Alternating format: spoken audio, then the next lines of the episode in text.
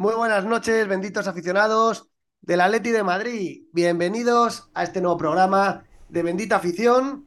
Ya por fin se atisba, ya en el fin de semana, el próximo partido volverá la actividad liguera después de unos días de parón en el que, bueno, la actualidad de Atleti está más parada, aunque sí que es verdad que hemos hecho algunos programas con bastante éxito, por cierto. Eh, pero ya tenemos el, el domingo ese partido que jugaremos en el Martínez Valero contra el Elche, ¿no? Partido en el que el Atlético de Madrid busca eh, mantener esa buena trayectoria que está llevando en esta segunda parte del campeonato, que nos ha upado a la segunda posición liguera, por encima del Real Madrid, un punto por encima, y en el cual queremos seguir manteniendo los partidos que restan. Eh, la actualidad de Atleti, eh, muchas lesiones, Simeone está ensayando con un equipo muy reconocible y muy parecido al de las últimas jornadas, pero luego lo comentaremos en el bloque segundo del programa, bastantes bajas, ha entrenado hoy con 13 jugadores del primer equipo y la verdad que eh, bueno, a Simeone le va a costar armar una convocatoria eh, con jugadores del primer equipo eh, en su totalidad, ¿no? Entonces, comentaremos todo con los benditos contertulios de este programa, pero antes hoy tenemos una espectacular entrevista, una vez más. Hoy contamos con una periodista con una trayectoria de muchísimos años siguiendo la actualidad del Atlético de Madrid en muchísimos medios, ya tuvo una trayectoria muy prolongada en Telemadrid, actualmente la vemos en medios como como el, está en la tribu de Radio Marca, en Estudio Estadio, eh, también colabora en TV3. La verdad que es una persona que conoce muchísimo eh, las entrañas del Atlético de Madrid. Así que es un placer tener hoy con nosotros a María José Rich. Muy buenas noches, María José. Hola, muy buenas noches a todos. El placer es, es, mío. Tenía muchas ganas de estar con vosotros y compartir este ratito de tertulia y de Atleti. Muchas gracias por confiar en mí. Eh, bueno, eh, gracias a, ti, por supuesto, por estar esta noche con nosotros. Seguro que te lo vas a pasar bien porque en los programas que colaboras no siempre hablas de la Leti y hoy aquí va a ser eh, ADN rojiblanco de principio a fin. Bueno, menos mal. Atleti en vena. muy bien, muy bien. Pues lo vamos a hacer esta tertulia en rojiblanco con los habituales caras conocidas de este programa. En primer lugar, desde Francia, Francisco Fernández. Muy buenas noches, Franco. Hola, ¿qué tal, atléticos y atléticas? Aquí estamos de nuevo y con una nueva invitada, María José. Te doy las gracias por estar aquí con nosotros esta noche porque estábamos deseando que viniese. Después de escucharte por los espacios de Twitter con nosotros, queríamos ya verte aquí en directo con nosotros. Muchas gracias. El agradecimiento es mío, o sea que es un placer, ya lo he dicho, y además es de corazón. Tenía muchas ganas de estar con vosotros y de compartir este ratito. Así que gracias a vosotros. Gracias, José. Y en último lugar, y no menos importante, de hecho es uno de los departamentos más importantes de este programa, porque sin ellos es imposible hacer esta emisión, tenemos a los mandos de la producción, como siempre, al demonio rojiblanco. Muy buenas noches, Demon. Hola, muy buenas noches. Muchas gracias, María José, por estar aquí. Eh, es un honor tenerte eh, a una periodista tan contrastada y, sobre todo de, nuestro, de nuestros colores, de la Leti. Así que nada, hoy cansado ya, que es jueves, es jueves y ya estamos un poquito tocados. Pero, pero bien, vamos a pasar un buen rato, a hablar de la Leti, a hablar con María José, que para mí es un, honor. Además, ¿qué, ¿qué, cansancio puede haber cuando vamos a hablar de lo que nos gusta, que es el Atlético de Madrid, ¿verdad, Demón? Sí, pero, pero eh, estoy agotado. que, es que llevo una semana, días levantándome a las 3 de la mañana, para entrar a las 4 a trabajar, eh, días eh, te levantas a las, a las 5 para entrar a las 6, bueno, mañana me levanto a las 5 y para mañana es viernes, hay que mirarlo de otra manera.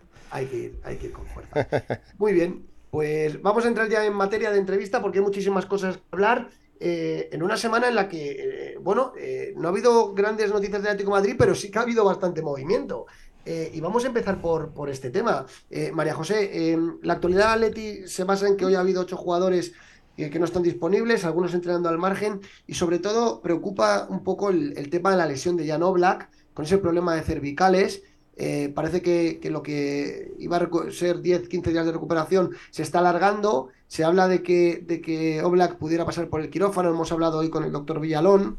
Nos comenta que el, que el tema no es grave y que está mejorando ¿Qué, nos puedes contar del tema de Oblak? ¿Tú crees que lo que queda de temporada va a ser difícil ya contar con el esloveno, sí, no? Sí, sí, sí, sí, sí, además por precaución. A ver, yo lo que he podido, a mí lo que me cuentan eh, es que eh, él eh, está buscando segundas opiniones al respecto de su problema. Es cierto que no es un problema eh, grave, no es un problema que vaya a lastrarle, pero es un problema que requiere tiempo, acierto en el diagnóstico y sobre todo suerte en el tratamiento. Entonces, él está intentando buscar por todos los medios una segunda opinión, una tercera opinión, algo que le suponga el mínimo de inversión temporal y el máximo de rendimiento a su recuperación. Con lo cual no se descarta que pueda pedir una opinión en su país. En estos momentos eh, el escenario que se está barajando es, a ver, no hay ninguna prisa porque realmente el equipo en estos momentos de, la campaña de la temporada no necesita imperiosamente, eh, Gebrich lo está haciendo fenomenal, no necesita imperiosamente eh, contar con los servicios de Black. Y lo más importante es que la recuperación, todos los problemas de cervicales, todos los, como los musculares y como todos los, problemas que sufren los jugadores, por, por otra parte, que la recuperación sea plena, sin ningún tipo de fisuras y que no se precipite eh, por cuestiones diversas, eh, la entrada otra vez en el equipo, en un once de, de, un jugador que puede esperar, como es el caso. Así que lo que le están diciendo en el club es tranquilo, no pasa nada, tómate el tiempo que necesites para recuperarte, actúa de manera que tú creas si quieres una segunda opinión, ten una segunda opinión, vete a buscar una segunda opinión, no pasa absolutamente nada y en función de esto, tratamiento un poco más conservador, operación, ya lo veremos, tú decidirás en función de esta segunda opinión ya veremos qué es lo que, lo que tú decides, pero vamos, que por, por lo que, o sea, en lo que se refiere al aspecto técnico, Simeone no le va a forzar lo más mínimo ni va a abrir la boca al respecto de, oye, eh, recupérate rápido que te necesitamos. No tendría ningún sentido, por otra parte. Nosotros, en, en línea con esto, nos, nos, quedamos más tranquilos y tranquilizamos a la gente. El doctor hoy en exclusiva a Franco, el doctor Villalón le ha dicho que está mejorando y bueno, es verdad lo que, lo que comenta María José, esa, esa doble opinión. Ya veremos si pasa por el quirófano o no, pero en cualquier caso, no hay prisas de aquí a final de temporada. Se está contento con el rendimiento de Gervik y lo que quieren es que la próxima temporada, la, la, la pretemporada, la pueda comenzar con plenas garantías. Claro, ¿no, María José? claro, claro. Claro, es que es eso, de lo, de lo que se trata, pero claro, para eh, poder afrontar la próxima campaña en plenitud de forma, lo que necesita es recuperación absoluta. ¿Qué es lo que pasa con estos temas? Yo, por mi experiencia, que os digo, yo llevo 30 años tratando con futbolistas, pues que cada uno tiene, necesita un tiempo de recuperación. Es decir, lo que a ti se te recupera o lo que para ti eh, el tiempo de recuperación estimado son eh, dos meses, el tiempo estimativo para mí pueden ser dos meses, pero alargarse un mes más. ¿Por qué? Pues porque mi fisionomía, es di diferente a la tuya. Eh, ¿Significa esto que hay algún tipo de anomalía? En absoluto. Es un proceso normal de recuperación. Lo que pasa es que, claro, cada cuerpo y cada organismo responde al tratamiento de una forma eh, que vaya usted a saber.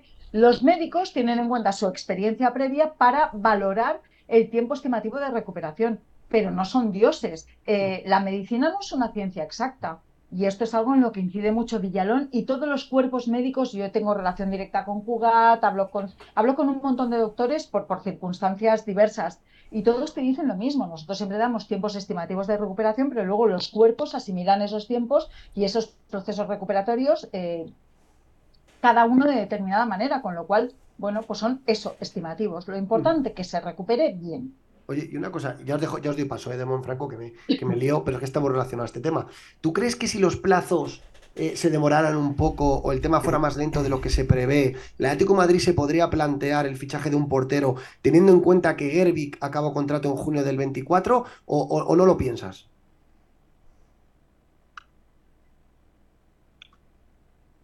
¿Pero estás preguntándome?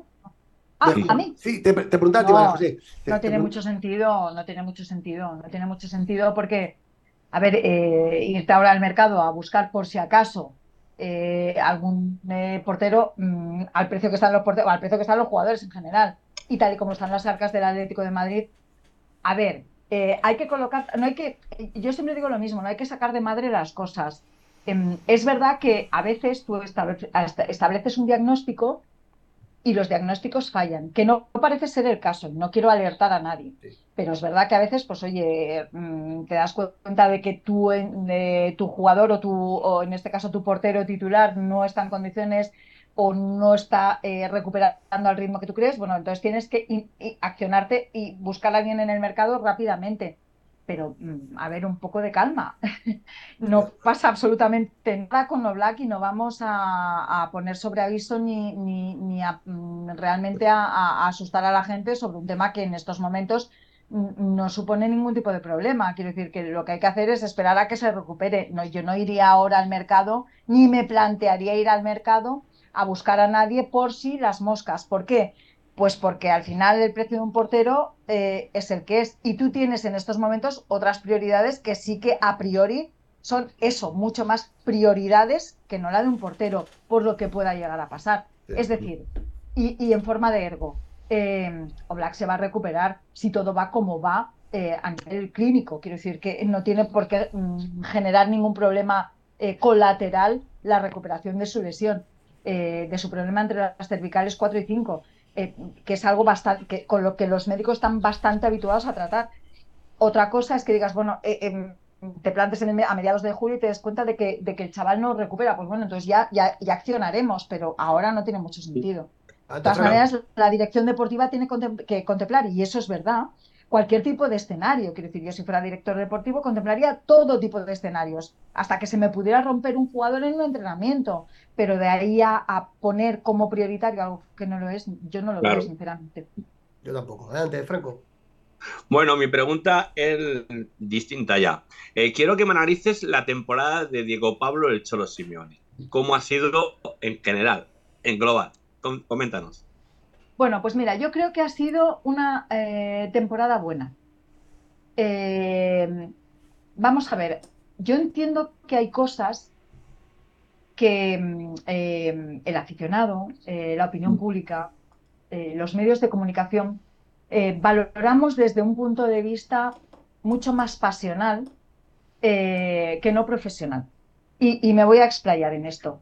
Mm, la temporada de Simeone, ¿en qué me fundamento yo para decir que la temporada de Simeone es buena?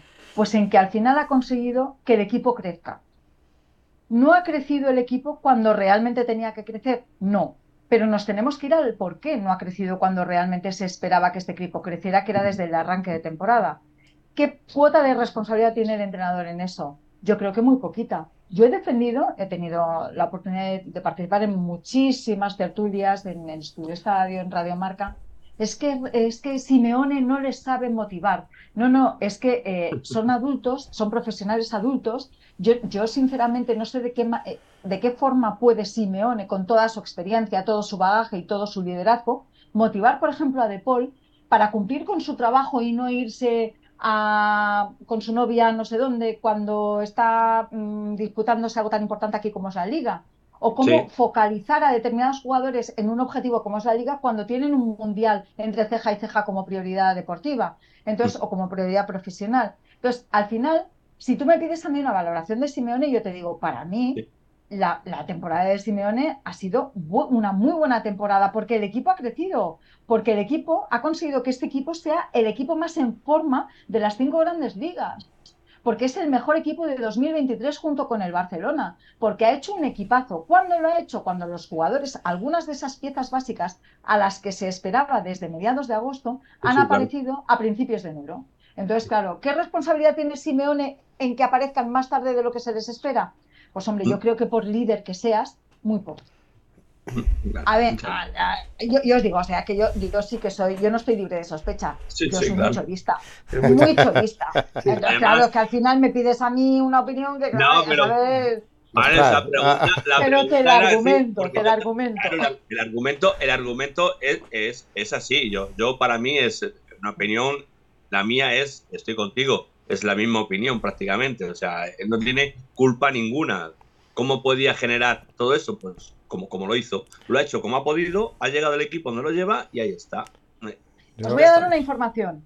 Venga. Fijaos hasta qué punto eh, Simeone es ajeno a lo que pasó durante el primer tercio de liga, que es cuando de alguna forma se pierden todas las opciones en, Europa League y en Champions, eh, posteriormente eh, en la Liga, en fin. Em, ¿Hasta qué punto es ajeno? Eh, Simeone no ha modificado ni medio milímetro su planificación de temporada. No lo ha modificado ni medio ápice. No se ha desviado nada de su plan inicial, absolutamente nada. No lo ha adecuado a ninguna circunstancia, más allá del Mundial, de la temporada, quiero decir, las curvas de rendimiento las ha medido eh, de una forma equilibrada, tal y como lo tenía previsto. Los entrenamientos son los que tenía previsto tener. Él no ha variado para nada su plan de entrenamiento y, sin embargo, ¿qué es lo que ha variado? O sea, ¿qué variante se ha modificado? ¿Qué punto de la ecuación ha variado? El rendimiento de los jugadores.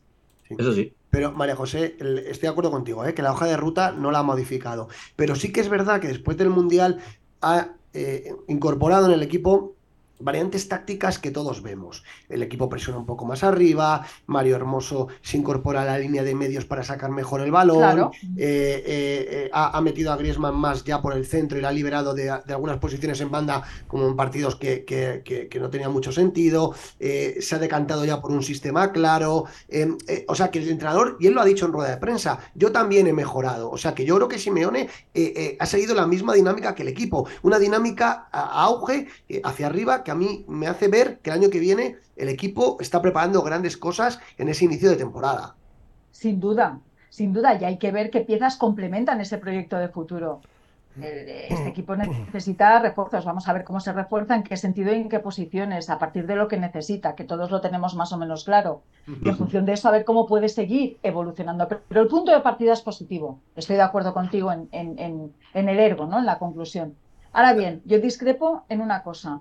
Es verdad que ha tendido a un modelo, pero también es cierto que en el primer tercio de liga, incluso el año pasado, que para mí eh, de alguna forma tampoco fue una buena temporada, le pasó exactamente lo mismo. Él intentó hacer modificaciones que no le resultaron. ¿Por qué? Pues porque no es lo mismo. Y ahora me vas a decir, bueno, es que eso es una obviedad, ya, ya, pero es que es una obviedad que luego te marca una temporada. Eh, y como estas obviedades hay otras muchas. No es lo mismo meter a Grisman, por ejemplo, 30 minutos eh, en una dinámica de partido que contar con él desde el minuto uno. No es lo mismo. El equipo no juega lo mismo, tu planteamiento de partido no puede ser el mismo. Y eso ha pasado. Y eso ha pasado hasta el mes de enero. Quiero decir que, al final, ¿qué responsabilidad tiene Simeone en eso? Nula. Eh, en estos momentos, eh, Grisman está mm, a plena disposición de un técnico porque se lo permite a nivel contractual la relación eh, entrenador-club o, mejor dicho, jugador club, que esto era inviable antes de, que definitivamente eh, pasara a formar parte ya de. Se arreglara el tema contractual, por, abreviarlo. Eh, pero de eso, Simeone no tiene culpa ninguna. Quiero decir, al final todos sabían a lo que o todos sabíamos a, los que, a lo que nos teníamos que atender. se aceptó por parte de, de, de Simeone, se dijo, mira, eh, Grisman te viene en estas condiciones, ¿estás de acuerdo o no estás de acuerdo? Estoy de acuerdo, venga, lo compramos todos porque entre otras cosas era eso o la nada, se compró y punto. Y al final uno tiene que, asumir que las cosas muchas veces no son como uno querría que fueran, sino como al final son.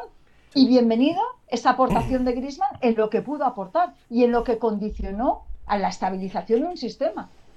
Quiero decir que al final eh, eh, lo que ha hecho Simeone no difiere tanto de lo que ha venido haciendo eh, a partir de enero. Lo que ocurre es que el resultado es distinto. ¿Pero por qué es distinto? Que ahí es donde yo voy.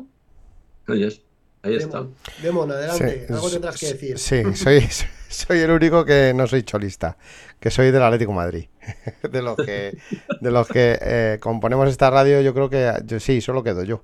Que, que mm, yo soy de los que opina de que Simeone eh, creo que, estaba agotado. Eh, al principio, yo creo en la, primera vuelta estaba agotado, estaba sin ideas. Ya se ha o qué? No sé, quiero preguntarte eso. ¿Cuál es el chip? El chip. ¿Tú crees que la salida de Joao Félix tiene algo que ver en el cambio radical del, del, equipo, del rendimiento?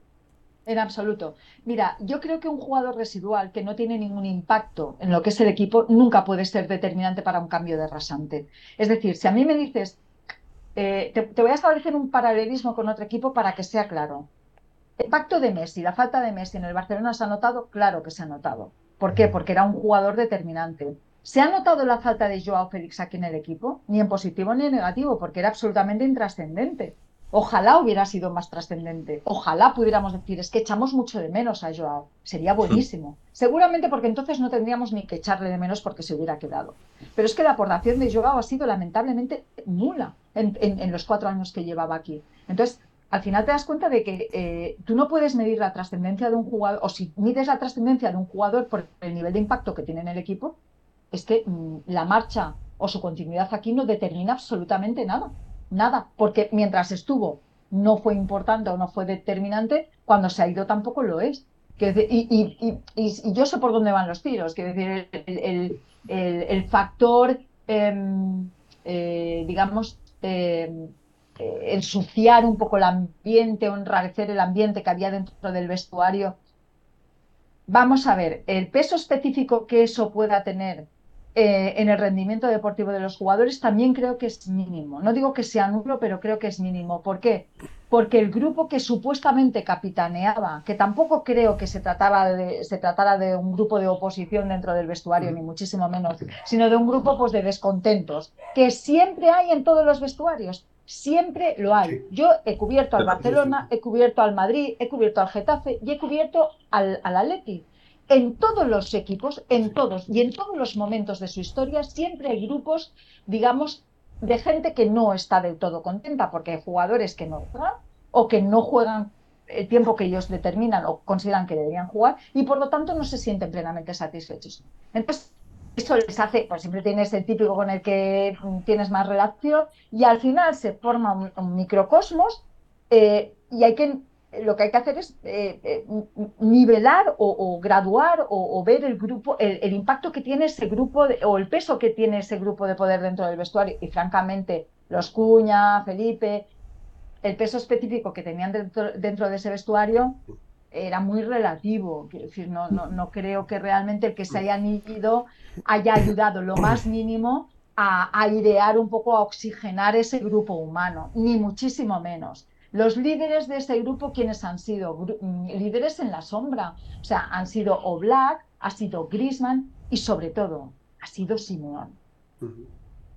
hay, una entrevista muy interesante que le han hecho a, a Kylian Trippier, eh, donde ha dicho que Simeone no podrá ir a la Premier, más que nada porque él, eh, las charlas que da son pasionales, ¿no? Y, allí, sin el idioma y demás, no sería capaz. Yo ahí, María José, mm, tengo dudas, porque yo creo que el discurso de eh, Simeone es un entrenador que vive del equipo, ¿no? Y yo creo que eh, más que ninguno, porque, porque su equipo probablemente está menos dotado de, recursos que, que, los equipos con los que compite, ¿no? Eh, y, no yo estoy de acuerdo tampoco. ¿Tú no crees que el Atlético está, menos dotado que un City o que un... ¿no?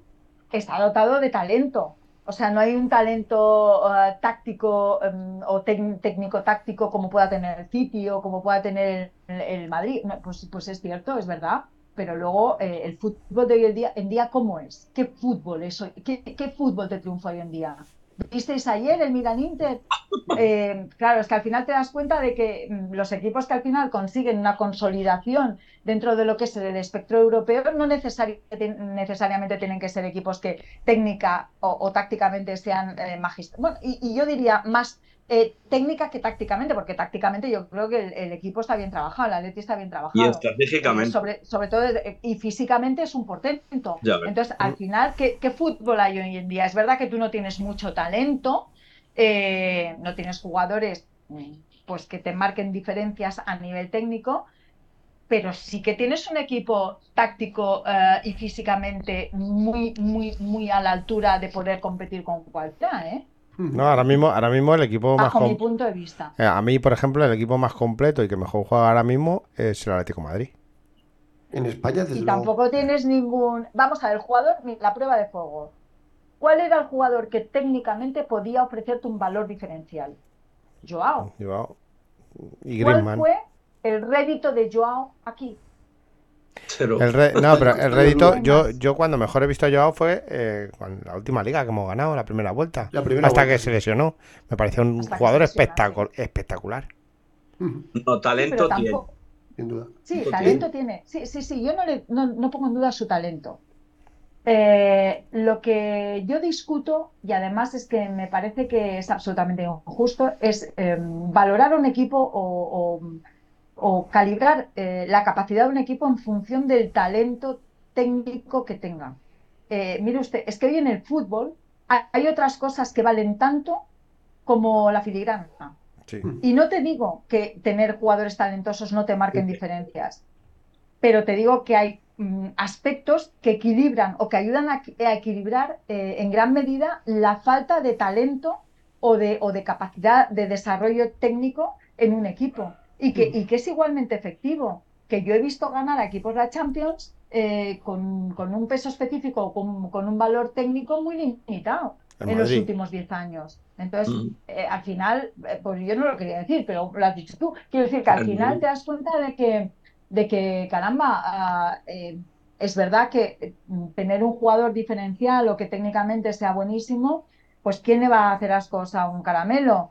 Pero que hay otros muchos valores que tienen mucha importancia y más en Europa, fíjate lo que os voy a decir, más, más en Europa en, competiciones del CAO que no a lo mejor en una competición como la liga, donde al final se valoran más otros aspectos como la regularidad, la capacidad de, mantenerte en, tus virtudes y ser constante con ellas durante, durante 38 partidos. Sin aprovechar, pero si es que Julio Félix lo que le pasaba es que cuando salía el terreno de juego no aprovechaba los minutos que tenía, lo estaba demostrando en el Chelsea, no, no demuestra no, nos dijeron aquí un día, si no ha triunfado con el Cholo Simeone, no va a triunfar con nadie. Por eso, yo, creo que es más, yo creo que es más ego y, el entorno que tiene que, calidad futbolística. Yo sigo pensando que tiene un entorno, eh, como se le suele decir, tóxico.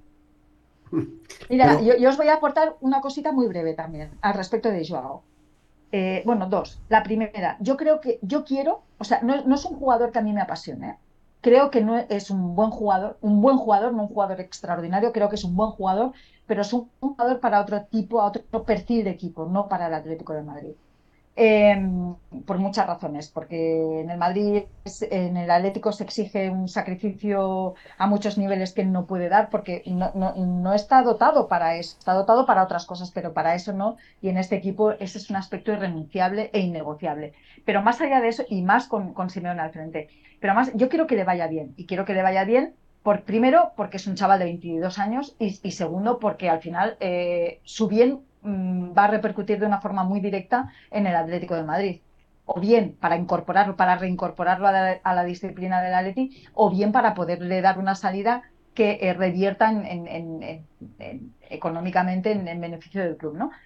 Dicho esto, eh, yo creo que Joao Félix, mm, ¿habéis leído hoy la entrevista en el relevo a Magallanes, al que fue, al que, al que es eh, el encargado, el responsable eh, de la formación del, digamos, la cantera del Benfica? no sé si habéis eh, tenido la oportunidad de leerlo. pues concuerda perfectamente con lo, sí, pues concuerda perfectamente con lo que yo hablé hace aproximadamente un año con el corresponsal de Abola aquí en España. Y me decía, mira, el problema de Joao no es un problema de calidad, no es, un, problema de que es un chaval que no está suficientemente maduro o que no se ha sabido adaptar eh, al ritmo al que le ha llegado el éxito. Entonces, seguramente no hemos medido bien desde el propio entorno, incluso mediático, donde este chico estaba y a donde este chico podía llegar. ¿Qué pasa? Que eh, la madurez en un jugador, en un jugador joven, es fundamental, el saber madurar. Fernando Torres. Fernando Torres llegó siendo un juvenil al primer equipo, a segunda división, pero tuvo gente que le ayudó a madurar en el plano personal y eso repercutió de una forma directa en el plano futbolístico.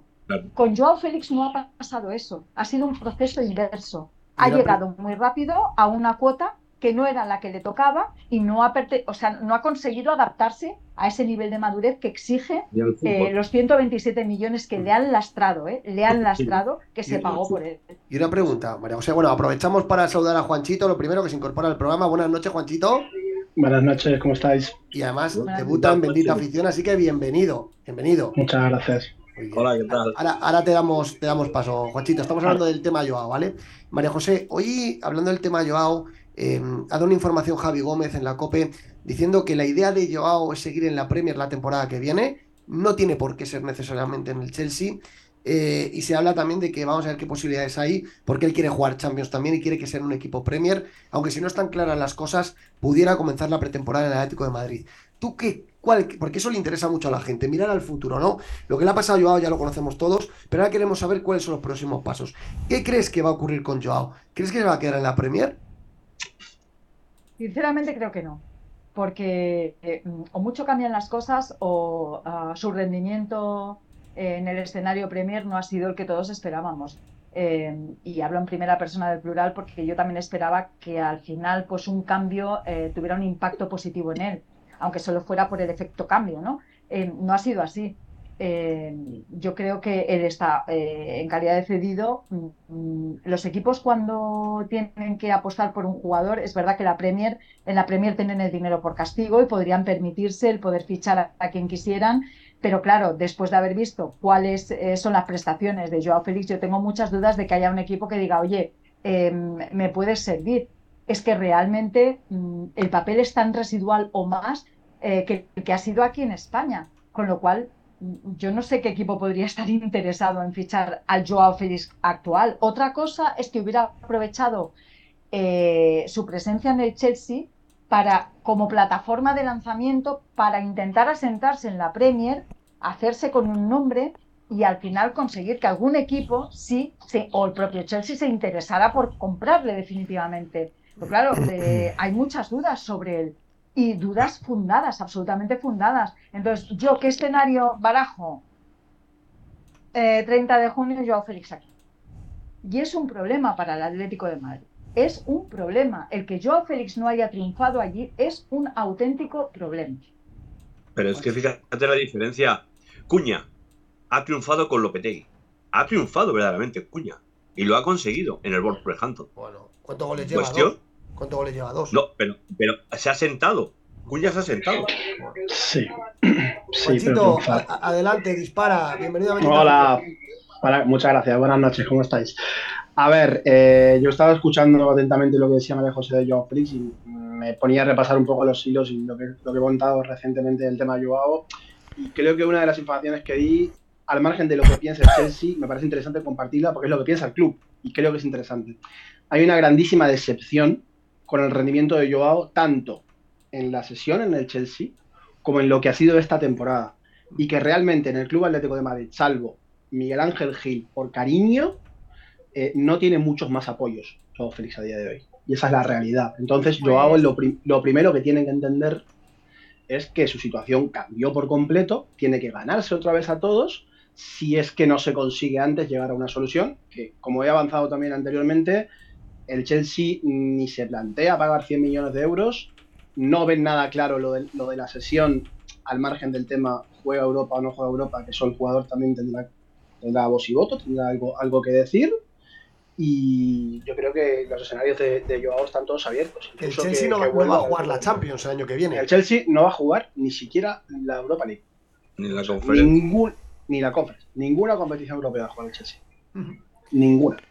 Bueno, Franco, dale. a ver, yo, yo te Ya, quería pero es que en la preguntar. Premier, en los equipos, eh, en los equipos Champions, muchísimo menos. Es que el problema es el encaje de un, eh, eh, digamos, de un perfil eh, Joao Félix. ¿En qué equipo de la Premier lo metes? Ni, ni equipo Champions, ni equipo, ni, ni equipo Europa League, pero es que ni en España. O sea, es que no tiene mercado. El problema de Joao Félix es que no tiene mercado. ¿Por qué? Porque tú por lo menos lo que tienes que hacer es amortizar a este jugador mínimamente. O sea, tú a este jugador no lo puedes regalar. Tú a este jugador lo puedes vender a un precio que ya te va a generar, mm, eh, digamos, pérdida respecto a la inversión que supuso inicialmente, porque se pagó un precio infame por él. Pero bueno, era un proyecto de futuro que te podía salir cara, te, te podría salir cara. Qué Esto pasa en todos los equipos, pasa en todos los equipos. Caramba, yo eh, mm, me voy a ir al, al de enfrente, a- a- al Madrid. Eh, fijaros en Hazard, fijaros en Jovic, Jovic, por ejemplo. O sea, no todo han sido Vinicius, ¿me entendéis? Ha habido, ha habido también Marianos y ha habido también Joviches. Entonces, al final, pues estos son jugadas a cara a cruz con jugadores tan jóvenes que o apuestas o no apuestas. Y cuando apuestas, puedes acertar o fallar. Y hay veces que en función de la, de la dimensión de la apuesta, pues te quedas en bragas, con perdón de la expresión. Bueno, pues es lo que le ha pasado al Atlético de Madrid. Yo no digo que recuperar esa inversión. Lo que no puedes hacer bajo ningún concepto es regalarlo. Es decir, Claro. que a Joao no lo puedes vender por debajo de 70, 80 millones de euros. ¿Quién te va a comprar un jugador por 70, 80 millones de euros con el rendimiento que te ha ofrecido en los últimos dos años Joao Félix? Complicado. Bueno, dos años. Sí, El sí. Betis. De hecho, el club no se plantea bajo ningún concepto eh, venderlo por menos de una determinada cantidad. Es decir, ellos saben que, Que quiere- ellos quieren 100 millones, pero también son conscientes que es muy difícil conseguir 100 millones por Joao. Entonces, si, ali- si alguien se acerca con variables incluso a los 100, se lo van a plantear, pero que si alguien viene con 40 millones, el club no va a negociar. Sí, pero no ni puede, con- es ni con no puede, menos, porque mira, el problema por de Joao 70 no sí. es la ficha, el problema Por no es la 70, No, no, el El problema, es eh, claro, la inversión y la amortización de este jugador, que es que la amortización es. es. fundamental hoy en día en los clubes, que no lo, no lo- no lo has amortizado bajo ningún concepto. Entonces, La amortización final- de Joao Félix son 11 millones de euros, que es justo lo que por la cesión Claro. al Chelsea este año. Entonces, No. Franco, adelante, cambiamos de tema, Joao, hay más temas, dale caña. Oye, mira, yo, eh, María José, te quería hablar un poquito de los, de lo, del pensamiento del club en, en su venta o no su venta, lo que se está comentando, lo, le- el fondo de inversión de no sé quién, se vuelve a comentar que hay gente que está interesada, offer, ¿qué jaleo hay ahí entre medias? Explícanos un poquito porque andamos un poquito perdidos. ¿Se vende o no hay se vende la ley? opacidad, hay mucha opacidad, hay mucha opacidad al respecto del tema y es una opacidad lógica, porque cuando tú vas a hacer una operación, vas a cometer una operación de semejantes dimensiones, tienes que ser cauto y tienes que filtrar la información que te conviene. Yo creo que aquí no va a haber venta hasta que no haya una ciudad deportiva, hasta que no haya un, digamos, algo que revalorice y que te pueda permitir, que pueda permitir a los a, a Gil y, y a Cerezo vender eh, a un precio bueno, ¿no? Eh, la marca Atlético de Madrid está mejorando año a año. Eh, hoy salía un informe de, eh, en el que después de Madrid-Barcelona volvía a situar en- el, el club en uno de los que me parece que era un crecimiento de un veintitantos por ciento. No me hagáis mucho caso porque lo he leído así de, de, de pasada Sí, y quería sí. después volverlo a Sí, leer. Para, para, para comentarlo con vosotros. En definitiva, Uy, y la conclusión es que el club se revaloriza. Y todo eso, a la hora de vender, es muy positivo. Eh, ¿Se va a vender ahora el club? No. Yo creo que ahora a corto plazo, como se ha venido diciendo, que ya se, está- se están escuchando ofertas, se están escuchando ofertas desde hace años. Porque al final, cuando algo es atractivo, hay gente que pregunta. Pero una cosa es que pregunte y otra cosa es que tú puedas cons- considerar esa, digamos, ese interés en Sí, sí, claro. un- una oferta en firme, ¿no? Yo creo que sí que al final este club, eh, en cuanto tenga mayor solidez, eh, pues que esté hecha la ciudad deportiva, en fin, que todo el entramado esté un poquito más perfilado, se va a vender porque la intención de Gil es vender, pero que no es algo que vaya a ocurrir a corto plazo. Eh, y que mientras tanto hay que hacer, primero, hay que tener mucho cuidado, hay que, hay que conseguir que este este club siga creciendo, que la imagen de marca siga implantándose, cuanto más mejor. Eh, y a partir de ahí, a nivel deportivo, efectivamente el quedar tercero es mucho Mm. mejor que quedar cuarto y el quedar segundo mucho mejor que quedar Mucho mejor. tercero, esto no cabe ninguna duda. Eh, armar un equipo sólido, que es a lo que tenemos que estar todos, y a partir de ahí, eh, en el tema institucional, hay que, lo que hay que esperar es a que llegue el momento y cuidado en ese proceso de venta. Cuidado sobre todo a quién se vende, que tenemos experiencias muy recientes de Valencia. otros clubes y tenemos que Lim. aprender de los Peter Lim. errores ajenos. Por Dios de mi vida, que no todo vale. Que Sí, cuando un club está necesitado, dices, Dios mío de mi vida, eh, me ha venido a salvar. Pero hay veces que el, el diablo se presenta eh, disfrazado de ángel. Sí, pero yo, yo, Que, no- aquí en el Atleti ya hemos tenido experiencias que han sido muy traumáticas sí, sí. y que nos Sí, han sí. condicionado el futuro suficiente como para que hayamos aprendido la lección Y el y retardo que aprendemos a lleva- pensar en el futuro de otra manera. y el retardo que llevamos de años a cuenta de eso que pasó. yo, yo creo que Miguel Ángel no, no va a vender el, el club a, a cualquier postor. Yo creo que, que, mm, a ver, es cierto que va, va a esperar la mejor oferta, pero no creo que se lo venda a alguien que Peter Lin. Porque yo creo que le tiene Bueno, demasiado estuvo, cariño. estuvo cerca de vendérselo a Peter Lim, ¿eh? ¿Sí? Yo, Es que Claro, sí, Peter sí. No, no estuvo cerca de venderse a Peter Lim, pero Peter, pe- a ver, es que Peter Lim no se presentó como lo que es ahora Peter Lim, que ahí es a donde voy. Peter Ya, Lim también. se presentó como alguien que venía a salvar a un club que nadie quería, empezando por las instituciones eh, de la comunidad y demás, que tampoco hicieron demasiado caso y ahora se echan las manos a la cabeza y Dios mío, ¿qué hicimos? Pues mira, no ayudaste cuando tenías que ayudar, Eh, eso para empezar. Entonces, al final, hay que andar con mucho... Estos procesos, cuando arrancan, hay que seguirlos muy de cerca. Eh, yo desde aquí creo que va a haber un compromiso muy firme de la prensa, no va a pasar lo mismo que cuando, que cuando los Hills se apropiaron del club. Creo sinceramente que va a haber un seguimiento mucho más estrecho de toda la operación, porque ahora también eh, digamos, los periodistas somos más incisivos, eh, buscamos, estamos más acostumbrados o más bregados en este tipo de cuestiones.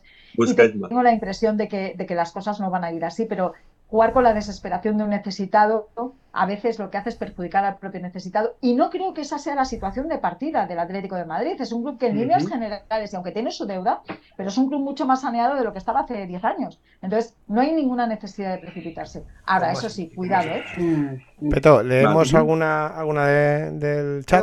venga, te toca a ti el turno, así que lee alguna de la gente. Venga, mira, Germán La Casa nos dice, María José, ¿puede ser una posibilidad que Diego Simeone cuando acabe esta liga le diga a Gilmarín, dudaste de mí en enero, y además, yo quiero salir campeón, y tú te conformas con ser cuarto, por eso me voy.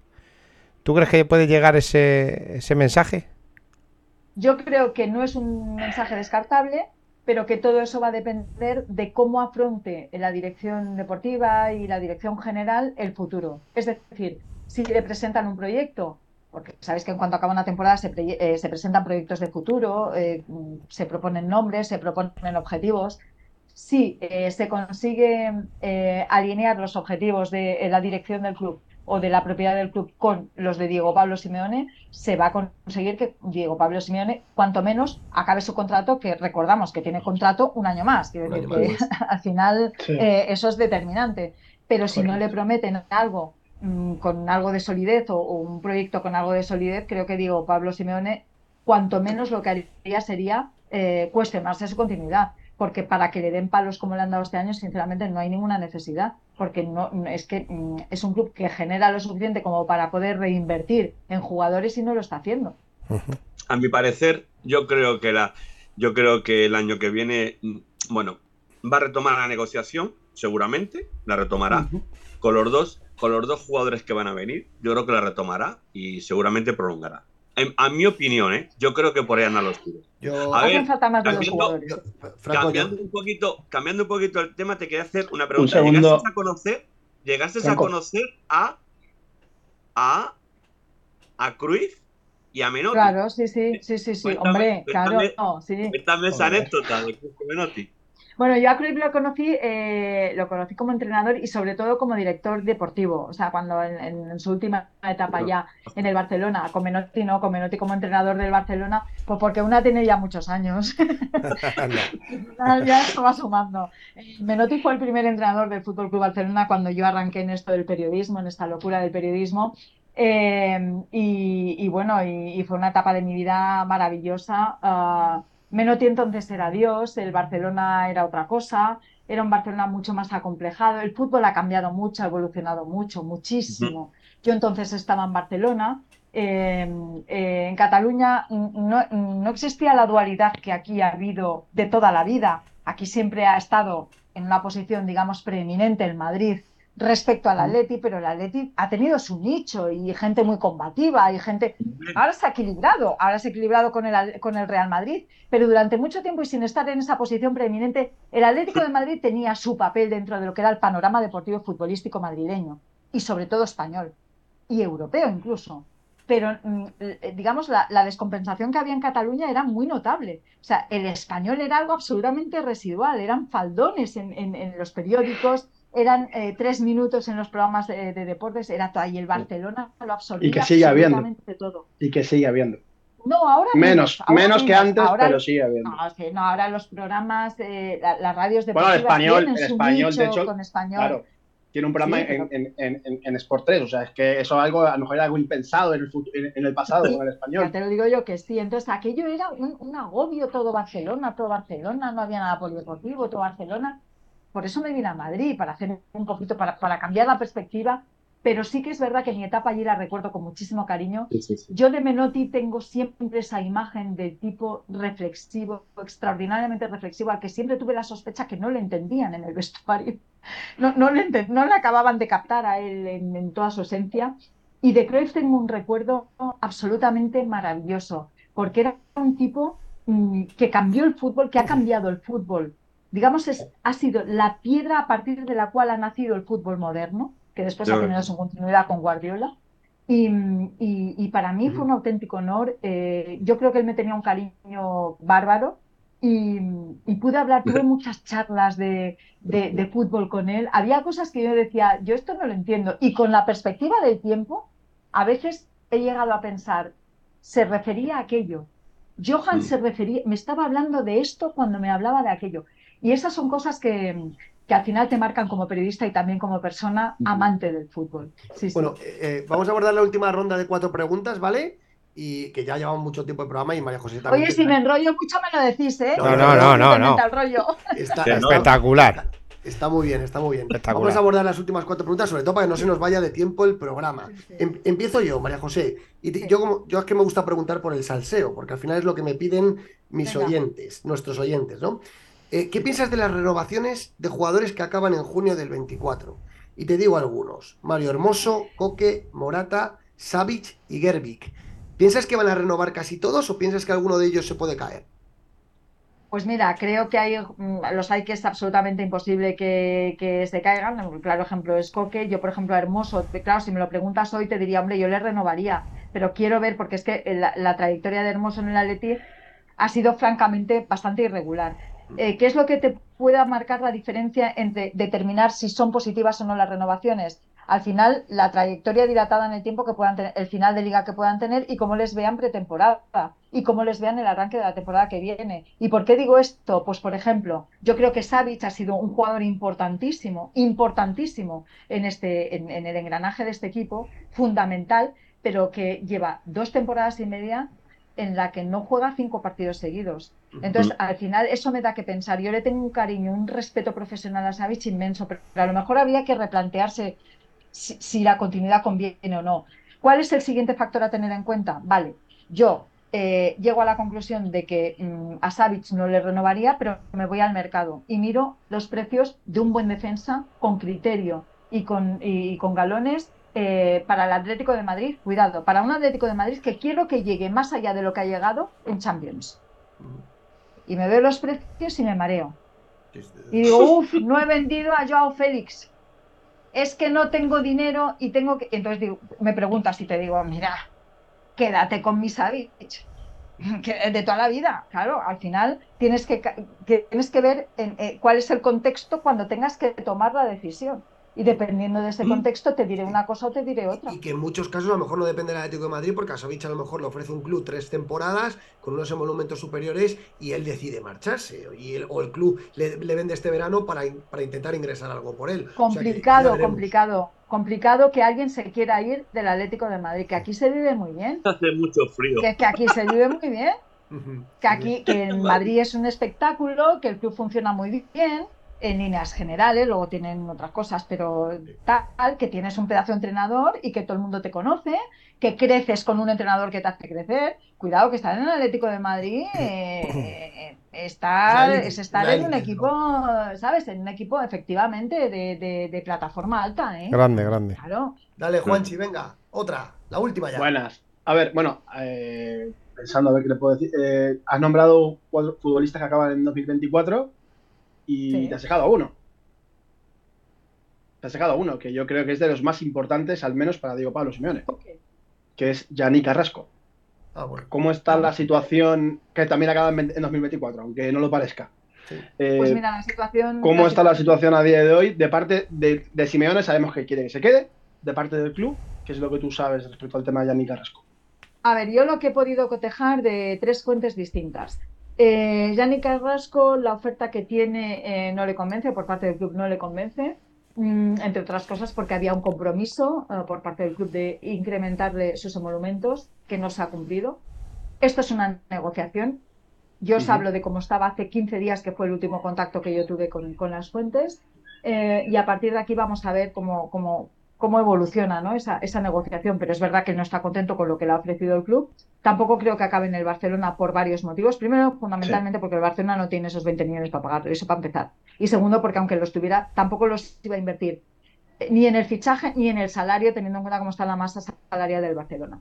Entonces, uh -huh. eh, eh, ¿cuál sería la tercera opción o la tercera vía? ¿Poder salir a otro equipo? Bueno, vamos a escuchar pero sinceramente es que yo creo que, que, le pasa lo mismo que a todos. Es que Yannick, no, se, quiere mover de Madrid. no se quiere mover de Madrid, ni de Atleti ni de Madrid. Pero quiere que le paguen más. Entonces, el, el club que sabe de estas circunstancias, como estamos comentando nosotros, juega también con eso a su favor a la hora de sentarse a negociar. Vamos a ver cómo evoluciona todo. La impresión que yo tengo, eh, a lo mejor no sería del todo malo que Yannick saliera. Ahora, ahora, que me había caído. Pues entonces la situación ahora mismo está como estaba. Es decir, no hay, no hay novedades, pero, sí, Que, sí que es verdad que si nos ponemos a, a, pensar un poco de cara a lo que era en invierno, a lo que es ahora, además del repunte futbolístico de Yannick, hay más posibilidades de las que había en invierno de que, continúe. Pues lo mismo que os he comentado de Hermoso y lo mismo que se puede hablar de Coque y de todo. Bueno, Coque es otra cosa, Coque es un punto y aparte. Coque, es el capitán, Coque es jerarquía. Coque es otra cosa. No, pero, es que a los jugadores eh, eh, no, puedes decir, no es que me cae muy bien, tiene mucha historia en este club, son chavales magníficos, les voy a renovar. O sea, esto al final no deja de ser un negocio. Y luego cuando, cuando te eliminan de la Europa League, a que te cabreas con los jugadores, dices, me cago en la madre que te parió. O sea, hablando en plata, con perdón, ¿eh? Pero eh, entonces, claro, dices, a ver, el criterio tiene que ser puramente deportivo. Cuando tú te planteas de ahí lo difícil que es ser gestor en un club de fútbol. Cuando tú te planteas si tienes que renovar o no, o si tienes que fichar o no, tienes que tener en cuenta muchas variables. Y una es, em, ¿qué evolución está teniendo este jugador? ¿Qué es lo que está haciendo este jugador? ¿Merece renovar o es más cariño o, impacto dentro de lo que es la masa social? Yo no me puedo regir por lo que me dice mi masa social, me tengo que regir por lo que yo creo que tiene que ser o que, que me va a ofrecer mejor rendimiento. Mm. en, un equipo, porque al final lo que a mí me va a medir mi grado de fiabilidad va a ser mi rendimiento deportivo. Y hablo desde el punto de vista de Simeone, cuidado. Entonces, claro, Simeone, lo ha recuperado. Claro, lo, ha recuperado, pero mantente en el tiempo. Quiero decir que eh, la temporada de, o sea, la, temporada, ¿cómo valorarías la temporada de Carrasco? Yo justo. Mira, es que si me dejas un segundo, María José, si me dejas un segundo, voy a dar unos datos que días y unos días que creo que son llamativos y del cambio que ha producido Carrasco a nivel tanto futbolístico como, como, como deportivo y por qué Simeone ha logrado enchufarlo. Pues que al final los números son claros. Hasta diciembre Yannick había jugado 19 partidos, donde se le computan 1045 minutos, dos goles, una asistencia, con nueve partidos de titular, con siete sustituciones, con ocho veces que entra desde el banquillo y solo dos partidos los juega completos. Y uno de ellos, que es en Bilbao, calienta y no tiene minutos, que es algo casi mm, extrañísimo. Que Carrasco caliente y no tenga minutos o que directamente no tenga minutos ni desde el banquillo. Era el momento más crítico de Yannick. Pero cuando Simeone empezó, digamos, a cambiarle un poco la mentalidad al equipo, y también es verdad que no solo ha, sido por la conversación que ha tenido con Yannick, sino porque y desde la el partido de Vigo, Juanchi, el partido de Vigo marcó un antes y un después con aquella asistencia a Memphis. también el derby el derby, la lesión de Reinildo, porque Yannick se ha hecho con el puesto de Reinildo como carrilero, aunque sin ser defensivo, y desde entonces, contándole todo, pero sobre todo desde entonces, son 1.351 minutos con 20 partidos jugados, 15 de titular, 10 que lo sustituyen, 5 goles, 3 asistencias, 5 veces entra desde el banquillo y 5 partidos los acaba. Es decir, y realmente son seis goles y tres asistencias. Es decir, o sea, es todavía mejor el dato. Es decir, Simeone en, en unos meses logró recuperar la, no sé si la mejor medición de Yannick, pero una de las mejores. Cuando Yannick estaba peor que nunca, ¿eh? Estamos hablando de un entrenador que sí sabe recuperar jugadores. Eso es. Sí sabe recuperar jugadores, llevarlos a su territorio. Eso es. Intentarles comerle la cabeza de tal manera para que jueguen en ese puesto y llevar a cabo lo que hace. Y eso es un logro del Cholo. Es que fue una, fue una información vuestra. Fue una información vuestra incluso. Es decir, en verano, Simeone es quien convence en sus vacaciones a Yannick para que, se quede otro, para que se quede otro año más, porque Yannick ya estaba mosca con el club. Es decir, entonces, para él es muy importante Yannick. Otra cosa es que el club le termine de convencer que se necesita un relevo generacional, que su posición, porque Lino puede que venga apretando muy fuerte. Agentes externos, los intereses de Fini Zanabi de llevárselo a otro club para pillar la La relación, la relación Sajavi-Barcelona, por supuesto. la relación Sajavi-Barcelona, que es la clave de todo. Sajavi-Barcelona es Sajavi el principal eh, impulsor de que Yannick acabe en Barcelona. Luego que a Xavi le gusta, hombre, como no, a, cualquiera le gusta Yannick. Y más un tipo que es eh, sacrificado eh, defensivamente y, y ofensivamente es, es buenísimo. y, que Eh, además, eh, y que además aquí en Barcelona, y que además ver, aquí en ver. Barcelona, como ha hecho cada partidazo, tiene muy buena imagen de Yannick. Yo no no- estoy demasiado de acuerdo con esa teoría. Yo No. creo que más bien ha sido una piedra de cambio para que no trascendiera a, a su opinión pública, a su afición, a su masa social por parte del Barcelona, que regalabas a otro jugador. Al final necesitabas ahí un elemento que contrarrestara ese verdad. efecto, otro, otro DAO, ¿no? Sí, Entonces, la, la oferta de compra, digamos, la, la- la- digamos, la contraprestación o el término en el que se estableció ese tipo de, de intercambio, eh, el Barcelona sabía perfectamente que no podía, no podía o sea, 19 millones el Barcelona los tiene. Es que si, es que no los va a- además es que si los tuviera no los va a invertir en eso. Estoy, estoy O sea, totalmente de acuerdo. no. Estoy totalmente de acuerdo. O bueno, a ver, últimas dos preguntas. Demon, la penúltima. Pues esta es fácil, es un poquito más personal. ¿Cómo te haces del Atleti? Eh, la gente no se hace del Atleti. Bueno, ¿cómo naces del Eh, Atleti? ¿Cuáles La, son? la gente se mete en el Atleti, o sea, no se hace, no hay una predisposición a, a hacerte del Atleti. Hay algo eh, que es superior. eh, me- te das cuenta de que, mira, yo he estado relacionada de forma muy directa con muchos clubes eh, y hay vínculos que estableces con unos y con otros no.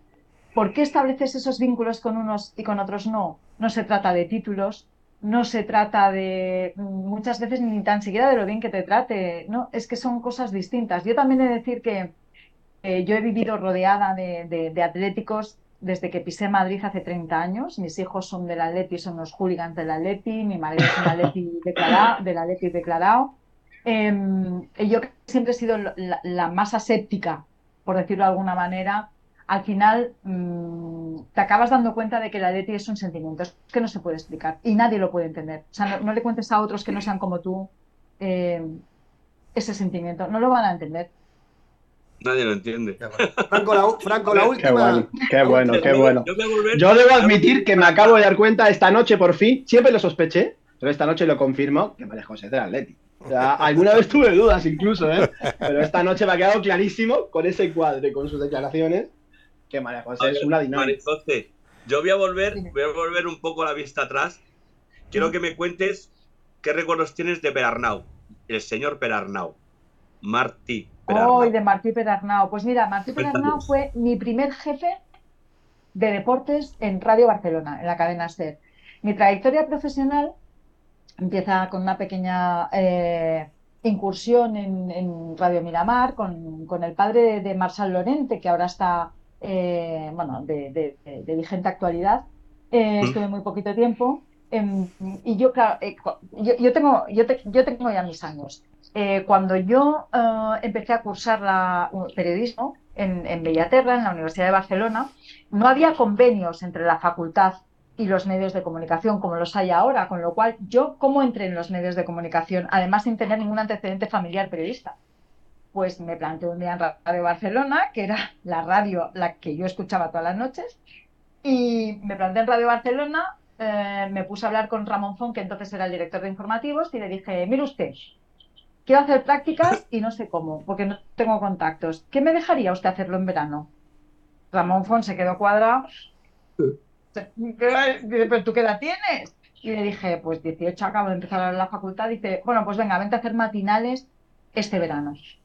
Cuando yo llegué a Radio Barcelona, que era a finales de los 80, estaba eh, Martí Perarnau como director de deportes, que después se fue al Comité organizador, Olímpico Organizador de Barcelona 92. Entonces, Sí, sí. Martí Perarnau fue mi primer jefe y es alguien que no os podéis ni imaginar eh, el magisterio y el periodismo que tiene y que, y- y- y que exuda. O sea, es periodismo puro, pero periodismo del sano. No es periodismo de opinión, no es periodismo de bandera, no es periodismo de bufanda, es periodismo. Y de no esa escuela, de esa escuela, o a partir de esa escuela me formé yo. ¿Y por qué digo esto? Porque estoy muy orgullosa, estoy muy orgullosa de, de haber tenido unos maestros como Martí Perarnao, porque creo que soy producto de ellos. Cuéntanos lo del bolígrafo en la boca. El Ay, bolígrafo en la boca. No.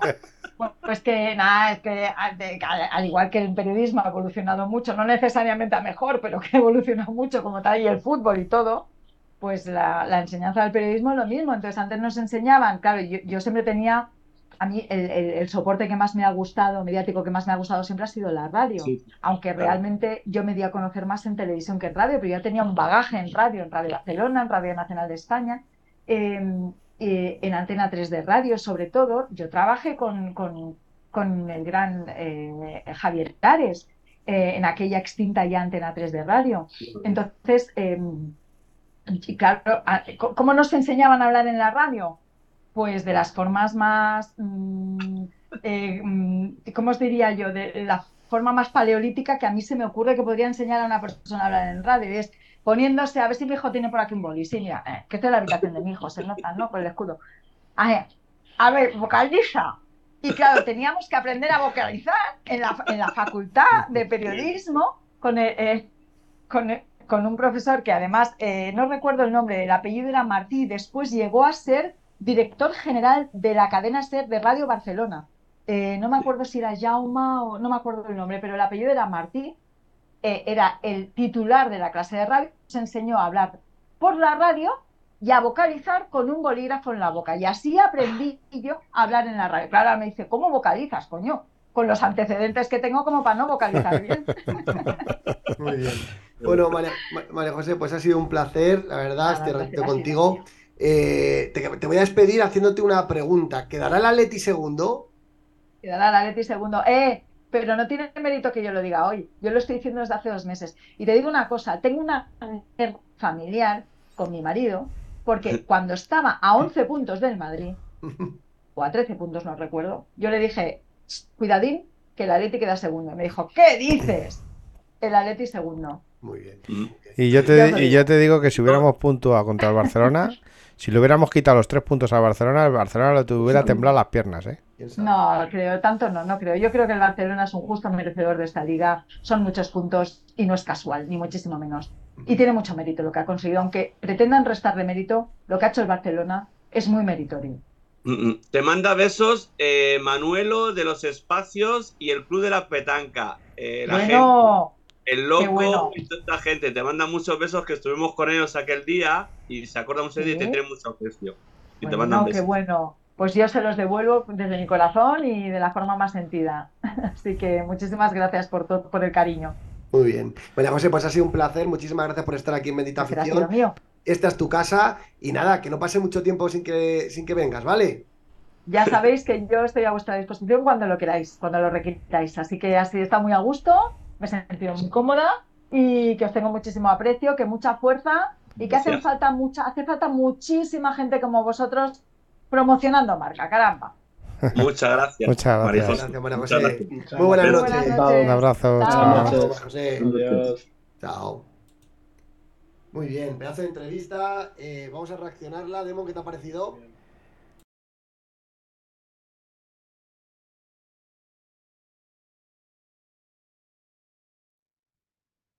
Pedazo de entrevista que hemos tenido con María José Stalrich. Un lujazo. Demo, ¿qué te ha parecido? Pues una pasada. Eh, a ver, yo es la mujer de mi ídolo. ¿Qué voy a decir yo? De, de mi ídolo periodista. ¿sabes? O sea, ¿qué, qué voy a decir yo? Pues eh, espectacular. Además, eh, me, ha, me ha gustado mucho escucharla porque tiene lo que ha dicho del boli y todo eso. Tiene una facilidad de palabra increíble. O sea, a mí me ha encantado. Me ha encantado. Juanchito, ¿qué tal? ¿Cómo ha sido tu estreno en Bendita Afición? Muy bien, la verdad que tenía muchas ganas de escucharla. y siempre ha sido una periodista que me ha gustado mucho desde su época de Telemadrid, que la descubrí. La descubrí cubriendo el Atleti en Telemadrid, o sea que no, no es raro que acabe, haya acabado en el Atleti y, más con los lazos familiares que tiene. Y bueno, ha sido un placer y la verdad que maneja bastante. También es verdad que la he visto hace poco en, televisión, en, en distintas tertulias. Muy bien, me apetecía mucho, mucho escucharla. Juanchi, que mm, eh, es tu primer pro- programa en, en Bendita Afición, te incorporas como colaborador. Eh, ¿qué esperas en esta fase? Porque la verdad que a nosotros nos hacía mucha ilusión contar contigo. Bueno, eh, aportar mi granito de arena para que esto siga creciendo, eh, difundir lo mejor posible todo lo que es canales y redes sociales y entre todos seguir eh, trabajándonos la información lo mejor posible, que la gente no tiene ni idea, pero es que lo que hemos estado hablando hace un rato es el mejor ejemplo de que bueno, el camino más bueno no podemos ir. desde O luego. sea, No se me ve bien la cara, Demon, se me ve cortado. No, no, estoy en ello, estoy, estoy cuadrando, tío. Tranquilo, Franco. Ahí me veo. A ver, Franco, ¿qué tal? Que te- mientras que te pone guapo Demon, ¿qué te ha parecido la entrevista con María José? A mí me ha parecido una entrevista excepcional. Yo, periodistas eh, de esta manera que, que nos dan mm, nos dan noticias de última hora o cosas, saben mucho del club y realmente nos llega, nos llega porque mm, estamos como muy cercanos entre ellos y nosotros, como has visto, Peto.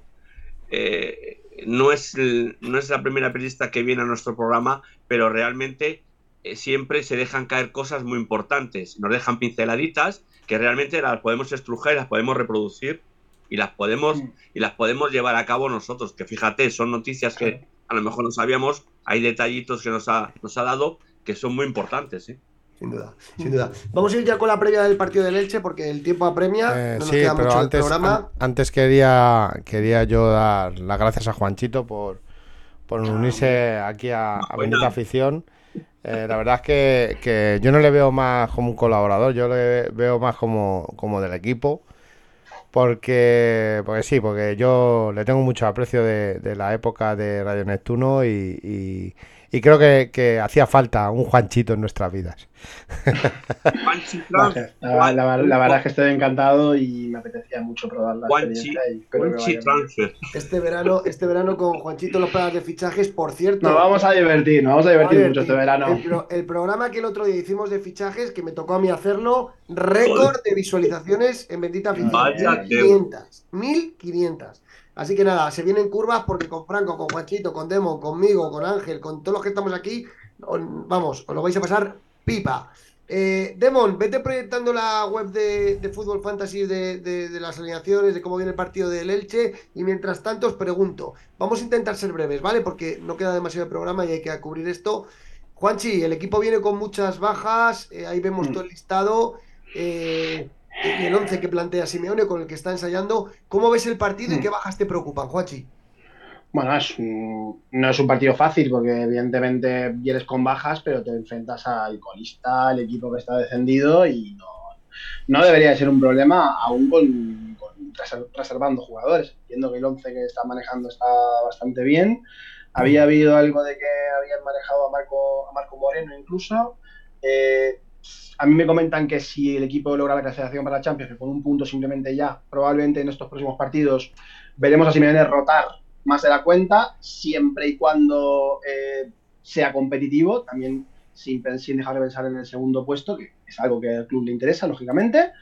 Pero bueno, el 11 creo que está bastante bien para enfrentar al Elche, es un 11 más que competitivo. Es, es el mismo 11, es el mismo 11 en los Sí, últimos sí. partidos, el mismo 11. Sí, sí. O sea que aparente. Demon, eh, continuidad, Bitzel en, en la defensa, todo parecido, Lemar continuidad, De Paul, Morate y Griezmann parece, pero sí que es verdad que a nivel de banquillo el tema va a estar complicado, ¿eh? Eh, le va a Ah, costar ah, a Simeone hacer convocatoria, ¿eh? Sí, pero bueno, a lo mejor es buen momento para, para subir a, a gente que esté despuntando de- del segundo equipo o incluso de juvenil. Y, y si con un resultado tranquilo, ¿por qué no probar? Creo que no nos vendría nada mal. Mm.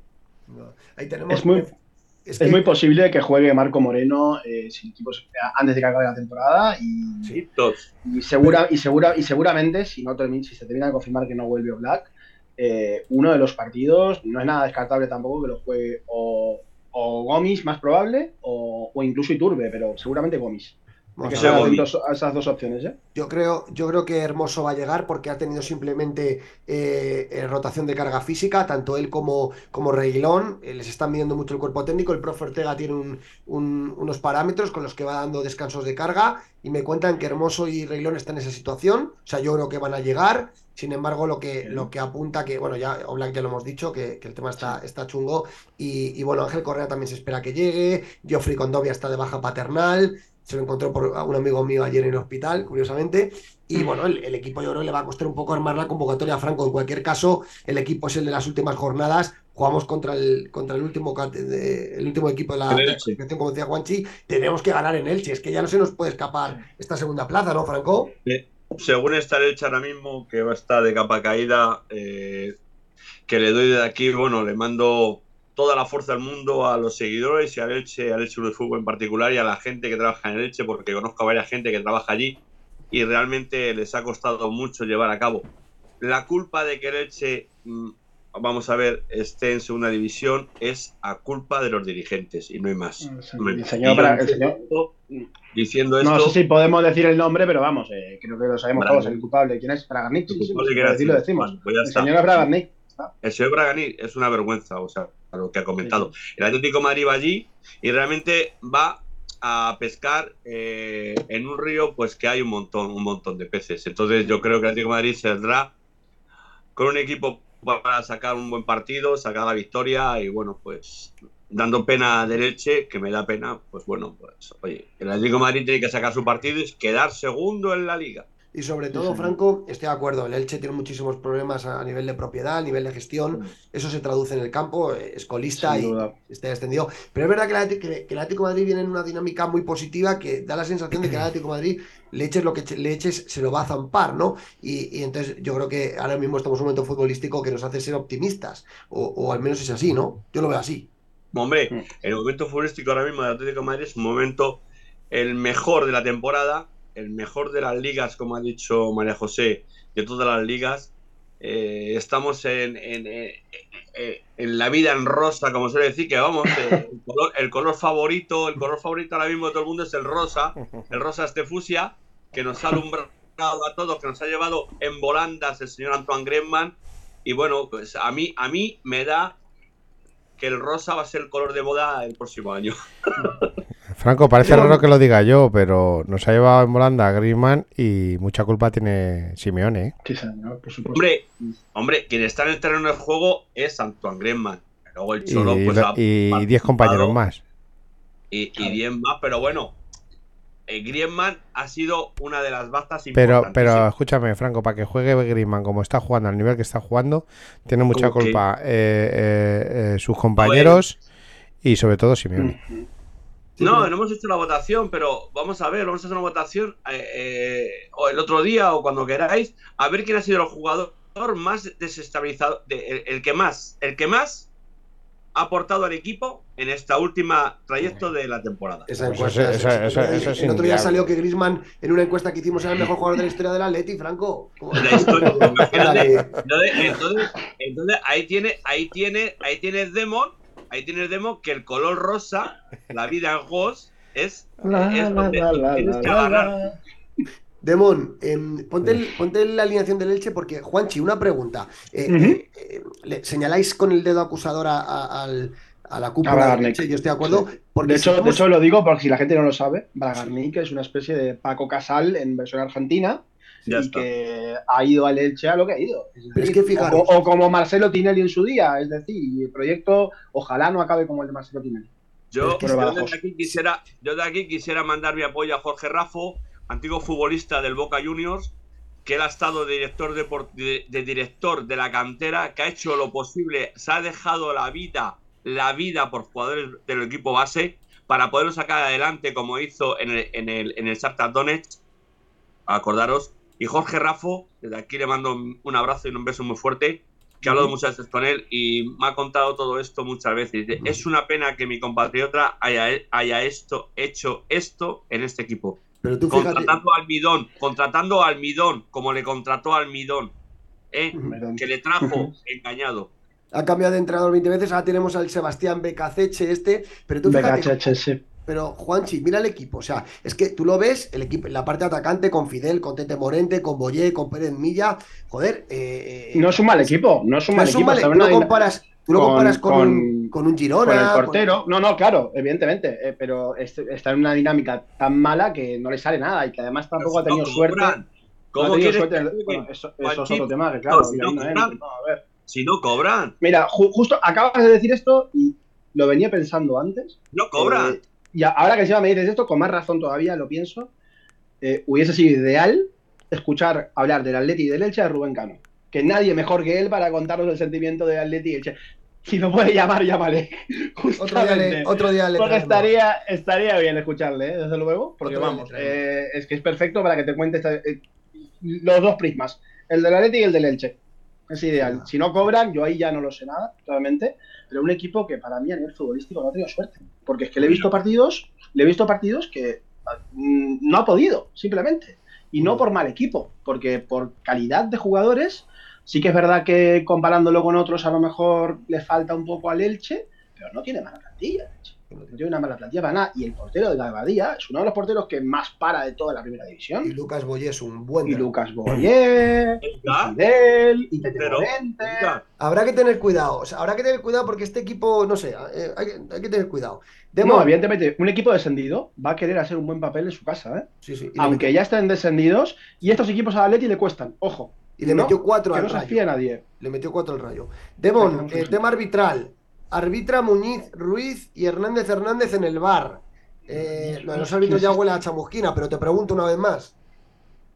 Mm, no voy a opinar. Yo, sabes, mi, mi opinión, ya sabes cuál es. Yo desde que salió el caso Negreira, eh, mira, Juanchito es la primera vez que está con nosotros, hoy se lo voy a decir. Yo desde que salió el caso Negreira, yo si hubiera sido la Liga de Fútbol Profesional, hubiera contratado a árbitros extranjeros. Ya sea de la Liga Portuguesa, Francesa, Inglesa, Alemana, me da igual. De Andorra, me da igual. Pero yo, eh, según salió el caso Negreira, el, el arbitraje español está, está cogido con pinzas y creo que no, no es, no es, no tiene credibilidad ninguna. No, la verdad que. Los Yo es la primera vez que escucho el nombre de este, de este árbitro. No, no, es un árbitro. un Entiendo que al Atleti. No, no, está claro. Entiendo que al Atleti es la primera vez que le va a arbitrar, porque no. Bueno, las estadísticas, según un artículo de Dazón, 35 partidos en primera división lleva ya dirigidos, con 193 amarillas y con 7 rojas directas. Ha señalado 11 penaltis. Lo que digo es que no me consta que haya arbitrado este señor al Atleti. Eh, pues no lo sé si es la primera vez que nos pitas, buena observación, sé que lleva poco Voy a, tiempo. mir- en voy a mirarlo. Y para mí, para mí no es uno de los principales, no es uno de los peores de los Mateu, Gil Manzano, Soto de Sagrado, eh, bueno, hay tantos, Estrada, Fernández. O sea, yo creo que este, al ser un árbitro nuevo, quizás no esté tan contaminado. Nos lo demostrará el domingo a las cuatro y cuarto, ¿no? Sí. Vale, Eh, eh, Franco. Franco, eh, vamos a ir eh, enfocando la parte final del programa. Eh, alineación y resultado, ¿tú qué, tú qué opinas? Para, bueno, la alineación parece clara. ¿Cómo ves tú el partido el- a nivel de El resultado? partido, el partido lo veo, ya os he dicho, lo veo muy factible y yo creo que nos iremos con cuatro goles, se la saca, seguramente meteremos cuatro goles.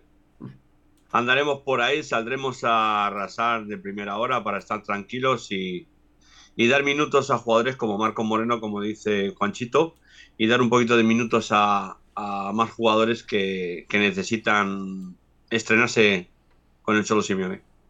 Juanchi, nos preguntan Mm. que si, eh, bueno, lo del tema de Oblak, nos preguntan que si le van a operar. Sí. Hemos hablado con el doctor No. Villalón, nos ha dicho que está mejorando. Calma, calma. Es un tema que se va a decidir, pero Pero A ver. las voces todavía no lo quieren confirmar, pero la- las voces en el club cada vez apuntan más a que es posible que sí pase por quirófano, No, no. pero ya se va a confirmar.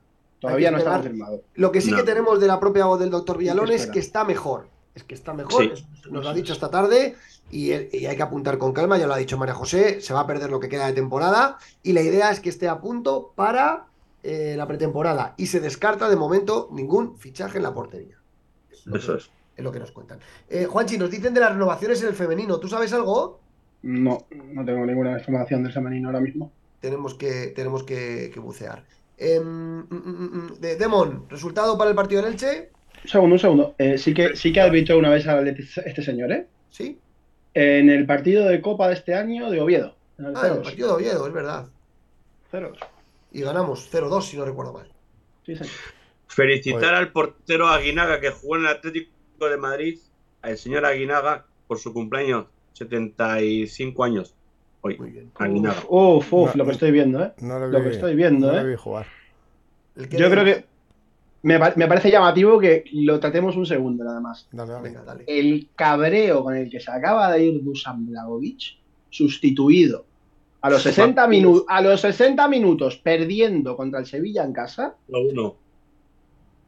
Madre mía. A ver, hay, el hay casos- cabreo con el que se acaba de ir Blagovic, que no, ojo, que nadie empieza a pensar que estamos hablando de ficharlo o de que haya opciones ni nada. No, estamos hablando simplemente de que tela, ¿eh? Pero Juanchi, Juanchi, que aquí ya lo contamos, que Dusan Blaovic eh, es uno de los objetivos que más le gusta a la dirección deportiva de Atlético de Madrid. Otra cosa es que sea viable su fichaje.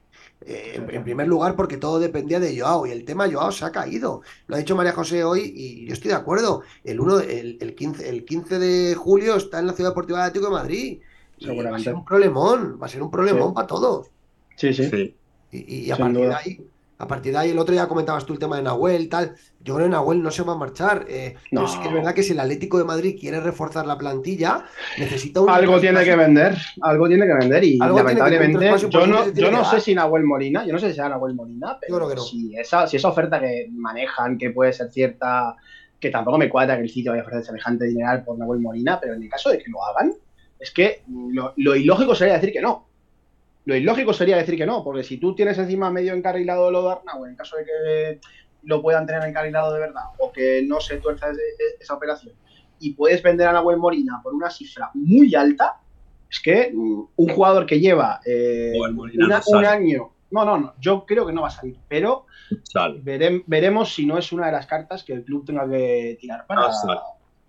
Eh, no, otra, sería, sería otras opciones. Eh, otras opciones. Oye, me oye, yo quisiera, quisiera, están viendo gente, la gente amiga desde México, eh, hacer un guiño a la liga, a la liga mexicana, sobre todo a la fase final que se está jugando en la liga. Ayer hubo de resultados, Monterrey 0, San- Santos Laguna 0, el equipo que va primero a la liga, fíjate cómo ocurre en la liga mexicana, que hasta el 14 se juega en el campeonato, en, en- en un torneo mm, casi copero. Y el Monterrey pues jugó en Santos Laguna y empató a cero en este Santos speed de Laguna. la Liga Mexicana, ¿a qué se debe, Franco? ¿A qué se debe esto de repente? hay, hay amigos, hay amigos que eh, míos de aquí, está Roque, está Roque, está Asturias, está gente que nos está viendo y le estaba dando el guiño. Eh, también jugó el Cruz América 3, San Luis 1. Franco, vamos mal de tiempo. Rapidito, porfi. San Luis 1, el Atlético ah, Club América 3, San Luis 1, y hoy se juega el Toluca Tigre, Toluca Tigres y el Guadalajara, el Chivas de Guadalajara contra el Atlas. Esa es la El fase Chivas de. Guadalajara que está siendo entrenado por Belko Paunovic. Venga, que esto es un programa del Atleti. Eh, Trigger, eh, entre- pildorita de Bueno, México. que ha hablado, que ha hablado de San Luis, que pertenece al Atleti, y Paunovic, que es ex del Atleti. O sea, Está que tampoco tan. Volvemos a la actualidad. Demo, el partido del Elche, resultado para ti y, y- bueno, la alineación está muy clara, ¿no? Sí, la alineación ya la tenemos clara, pero el resultado yo creo que va a ser un partido. mm, Puede ser un partido trampa, ¿eh? Yo creo que 1-2, 1-2, 1-3. No, no, sí. La trampa, la trampa te la voy a poner. Te, te lo digo, no, que voy a, voy a Domingo a, las, domingo a las 4 de la tarde, con un equipo descendido. Sí, claro, eh, en, su mejor eh, momento, en su mejor momento de forma. No, pero escucha, eh, yo tengo mis argumentos. Yo creo que es un equipo que está descendido y que va suelto. No tienen, no ¿Suelto? tienen, va Anda suelto, sí, suelto. suelto. Van a jugar el filial. No, pero yo, yo creo que es un equipo sin presión ahora mismo y, y- y yo creo que sin presión son peligrosos estos equipos. Sí. Y, al Atleti se le dan estos partidos mal, principalmente. Hay que ver. Tú, Juanchito, ¿cómo, ve- cómo- ¿qué resultado ves? Bueno, a ver, eh, yo no, quiero, no voy a hablar de goleadas porque, claro, es que si te pones a pensar en cualquier equipo que visita el colista, lo más lógico sería decir que golea. Pero es que el Atleti no es cualquier equipo. Atleti no es cualquier equipo. Entonces yo voy más en la línea de Demon. Creo que va a ser un partido difícil. Encima a las 4 de la tarde el, domingo que puede venir un poco con la pájara, con la hora de la siesta, que no nos ha ido últimamente del todo bien, aunque al final en algún otro partido últimamente sí, pero en la temporada hemos tenido frases en las cuales no nos ha ido muy bien, jugando a la hora de la siesta.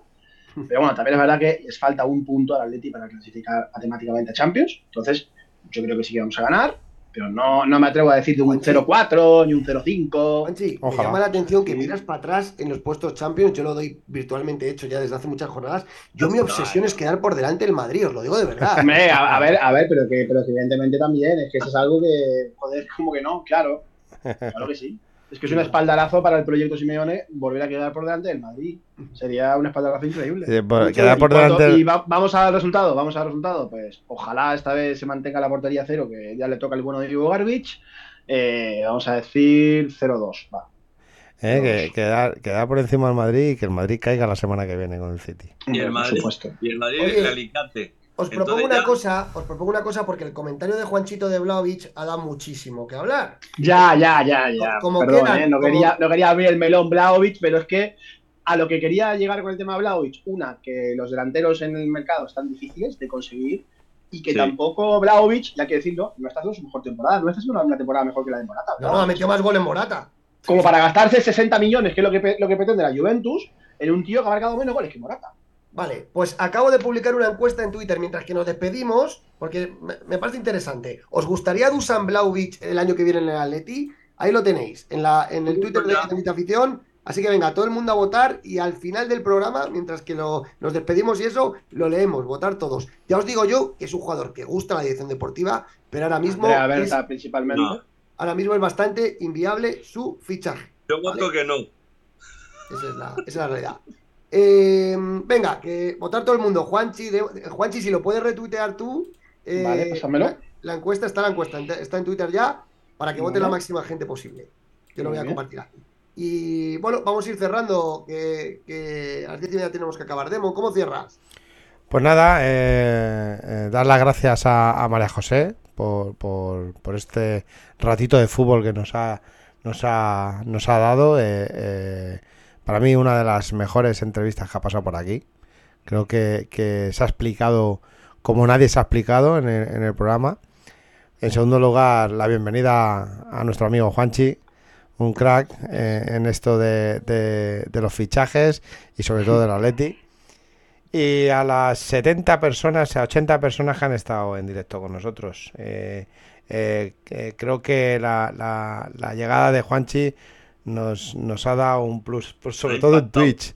En Twitch, eh, hemos crecido un poquito en Bueno, sí, eh, he visto, he visto que cuando puse el enlace pasamos a unos pocos más, Sí. tampoco mucho más. Sí, bueno, pero, pero, poco a poco, pero, poco a poco. Lo eh, importante es crecer. Sí, Además exactamente. es que da, da coraje que un contenido tan bueno como una entrevista como el de José Starrick, aunque es verdad que tampoco todos en el Atleti, salvo los más castizos, digamos, conocen mucho la trayectoria de María José, entonces es que fastidia. Fastidia Sí. que se pierda una entrevista así. No, no, Muchísima gente lo conoce. Si os ha gustado, No, no, por, por supuesto. favor, dale al like el que me gusta, ¿eh? Por favor, Y like, like. y- suscribiros y al nada. canal. Y nada, y, da- y Eso sobre todo la bienvenida al equipo de Bendita Afición y, y- y a disfrutar. Porque esto es disfrutar. Eso es. Pues sí.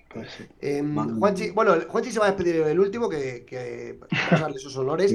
Demon, a ver si puedes meter el vídeo del- de lo de los niños para acabar, ¿vale? Sí, y señor. mete el vídeo, ¿tienes el vídeo ahí que te mandé de saludos? Tengo ¿Tienes todos. ahí? Tengo todos. Vale. La encuesta es llamativa, ¿eh? Sí, sí, por sí. ahora. Yo ya he votado, ahora- yo ya he votado. ahora- Ahora lo ponemos. Mm, Franco, ¿cómo cierras? Yo dando las gracias a María José Ostalriz de haber estado aquí con nosotros. Gracias a todos los que habéis estado pendientes de la entrevista y pendientes, bueno, y dar las gracias a nuestro amigo Juanchi Trans. Juanchi Transfer. Juanchi Transfer, como le he llamado, porque va a ser apasionante hablar con él, mm, negociar con representantes. De hecho, vamos a tener aquí a un representante que va a venir a hablar con nosotros un día. dime, El- que no es, dime que no es argentino. Cuando comience la campaña, no, no es argentino, no es argentino. Vaya, por Dios. Ya verás, ya verás. Y nos vamos, nos vamos, nos vamos a ilusionar bastante. Por cierto, os quiero decir una, una, un, un detalle solamente. Eh, Carlos Soler Sí. eh, lo lleva un amigo que tengo yo, o sea, no os digo más. O sea, esta mañana ya he hablado con él y voy a tener información muy directa. Muy, muy, muy directa. ¿Y qué se está cociendo? ¿Qué Yo se está también cociendo, tengo algo de Carlos Soler. ¿Qué se está cociendo, Franco? Pues nada, el problema de Carlos Soler que le ha dicho a, a Promo Sport y hay una persona ahí que tengo contacto directo con él que le busque una salida porque ve que el PSG no va a tener minutos y él quiere jugar eh, la Eurocopa del próximo año. Pero también es verdad que si llega José Mourinho de Paris Saint Germain, Mourinho que es de estos que te sorprende, lo mismo un chico como Carlos Soler, él lo ve y dice, no, no, yo este quiero que se quede. Yo a este lo quiero Sí, hacer sí. protagonista. Que Mourinho ha hecho protagonista a- Matic, no va a ser protagonista a Carlos Soler. A- a mí lo que- a mí lo que me- 69 minutos, 0-1 el Sevilla y acaba de salir Paul Pogba. Muy bien.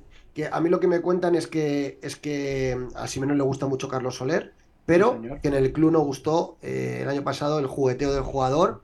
eh, se consideró que jugó con el Atlético de Madrid, no gustó, y eso es lo que, lo que puedo decir. Con lo cual, veremos, veremos a ver. Eh, Juanchi, ¿cómo cierras? Bueno, del tema Soler no tengo mucho, solo eso, que, sí que gusta, que a Simeone le encanta Soler, es, verdad, como cierro.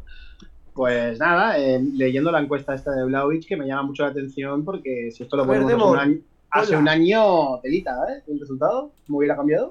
sí, hubiera cambiado 117 votos. La hemos puesto hace 5 minutos, o sea, es la leche, tío.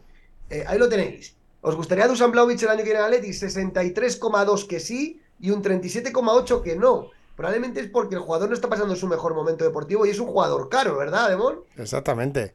Eh, yo, para mí, yo he votado, yo, y lo voy a decir aquí, yo he votado que sí. Creo que, no, es lo mismo, no lo mismo jugar en la Juve, con todos mis respetos, que, en un equipo con, jugadores en Atleti como Griezmann por detrás o, incluso Carrasco y, y De Paul, que le van a surtir un huevo de balones. Entonces, yo creo que, que. Y mira que me gusta Alegri como entrenador, ¿eh? Pero aquí en el Atlético de Madrid a lo mejor eh, las enchufa más que allí. Muy buen entrenador, Max Alegri. ¿Tú, eh, Juanchi, te has sorprendido? Bueno, el, resultado de la encuesta sí que me extraña, ¿eh? Porque esperaba tal y igual si yo hubiese dado otro dato, eh, a lo mejor la cambiábamos todavía más.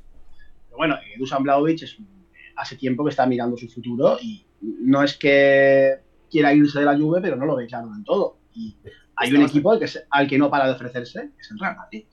Está, Hace mucho que se está ofreciendo al Madrid y el Madrid por el momento pasa literalmente de blanco. Ya, lo, dijimos aquí que, podía haber eh, pelea en los despachos. Está viendo una. Otro día hablaremos porque el tema de la noticia de que el Atlético de Madrid da para mucho. le ha prohibido la entrada para, para retransmitir los partidos. Ahora hay una guerra increíble en, las directivas por, por tema de cantera. Está habiendo fuga de talento eh, y las relaciones ya solamente quedan entre Cerezo y Florentino que comen eh, de vez en cuando, pero, pero es verdad que las directivas están totalmente eh, infinita entre ambas. ¿no? Son unos sinvergüenzas. Y, el tema se va a poner feo, ¿eh? El tema se va a poner más feo todavía, ¿eh?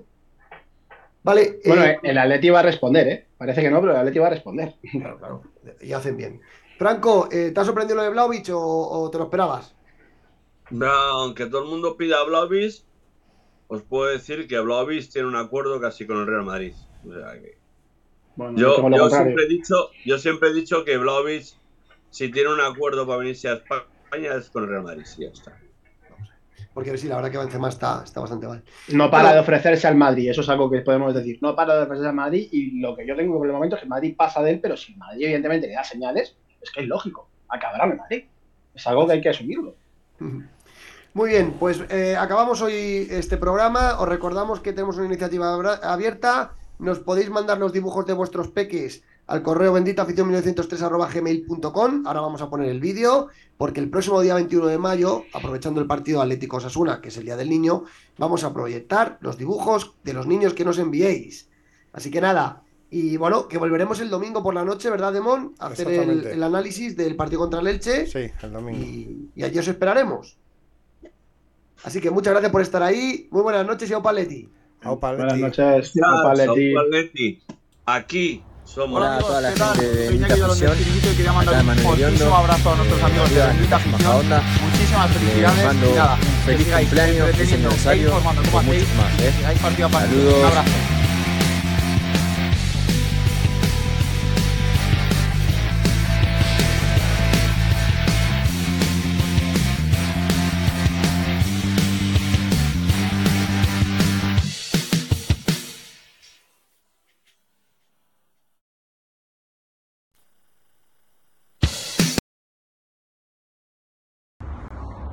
Hola a toda la gente de Bendita Afición, acá en Mano de Iriondo, desde La Oliva, en el Rayo Majadonda. Les mando un feliz cumpleaños, feliz aniversario y por muchos más. ¿eh? Saludos. Hola amigos, ¿qué tal? Soy Iñaki Villalón del Chiringuito y quería mandar un fortísimo abrazo a nuestros amigos de Bendita Afición. Muchísimas felicidades y nada, que sigáis entreteniendo e informando como hacéis y que sigáis partido a partido. Un abrazo.